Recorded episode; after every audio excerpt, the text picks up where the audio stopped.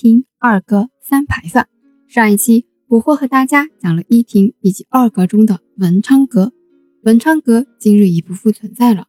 那另外一个阁魁星阁还在吗？魁星阁的命运啊，比文昌阁要好。魁星阁至今还在，并且保护得很好。魁星阁位于金乡卫的西水门洞上，临河建筑，阁前的河道非常宽阔，所以啊，风景也是很好的。魁星是道教里专有的神，在神话里主宰文运兴衰，许多地方啊都会建一个魁星阁，把这个神仙供奉起来，守护读书的士子们。传说呀，魁星是文昌帝君之外的另一位文运之神。是天上的文曲星。相传啊，魁星去考状元，连续三次都没有中。但是呢，这个未中的原因啊，居然不是在魁星的才华不行，而是在于他的相貌极丑。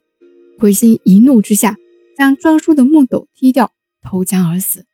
虽然魁星三次都没有中状元，但是啊，在民间百姓们却是十分仰慕其才华的，于是就将他塑造为神，借着。魁星踢斗之题，以求文运高照。供奉魁星的习俗早在宋代就有了，之后到了明清二代大为流行。如果家中有学子，又或者有做生意的人，都可以供奉魁星，以增加自己的学业和竞争能力。金香卫的魁星阁内，当然也有魁星爷的塑像啦，手持朱笔，朱笔就是当红色墨水的毛笔，用来批公文啦，校对古书啦。夫子批改作业啦，等等。我们知道以前皇帝也是用红笔批奏章的。除了手持朱笔外，魁星还脚踏鳌鱼。手持朱笔我们好理解，但是为什么要脚踏鳌鱼呢？哎，这里面啊可是有讲究的哦。相传啊，在远古时代，金色和银色的鲤鱼想跳过龙门，飞入云端，飞天化身为龙。于是啊，鲤鱼就去了龙宫里。偷偷吞噬了龙王的龙珠，结果发现龙珠只能使自己变成龙头鱼身，也就是说，只是上半身变成了龙，下半身啊还是鱼，半龙半鱼，不是龙也不是鱼。于是呢，百姓就给他们起了个名字，叫鳌鱼。这个鳌鱼雌雄的形象还是不一样的哦，雄性鳌鱼是金色的鱼鳞，葫芦尾；雌性的鳌鱼是银色的鱼鳞，芙蓉尾。变成鳌鱼的鲤鱼啊，就终日遨游大海嬉戏了。好了，知道了鳌鱼是什么，那我们就来知道一下为什么魁星要脚踩鳌鱼了。在唐宋时啊，考中的进士们是要站在台阶下迎榜的。那在皇宫大殿的台阶正中石板上是雕有龙与鳌的，为首的状元呀，则要站在鳌的脑袋上，故曰独占鳌头。怎么样？现在知道魁星为什么要手持朱笔、脚踏鳌鱼了吧？那我们知道中国古代神话记载的内容啊是非常丰富的，捕获呢也非常喜欢看。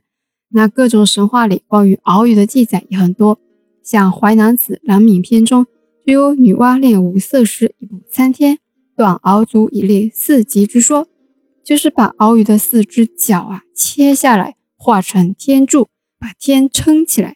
因为共工撞了不周山嘛，所以天塌掉了。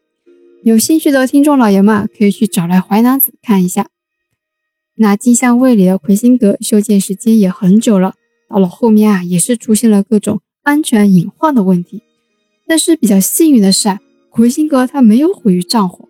到了八十年代，金乡当地的贤士出资对魁星阁进行了修缮，因此啊，魁星阁得到了妥善的保护。成为了金乡人民宝贵的历史遗产。大家如果去金乡旅行，一定要来看一看哦。一听二哥说完了，下面我们来说说三排放。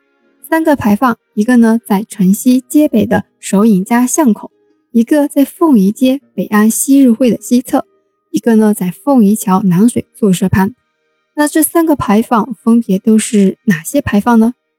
上面写了些什么呀？是什么年代的呢？捕获下期告诉大家，我们下期见。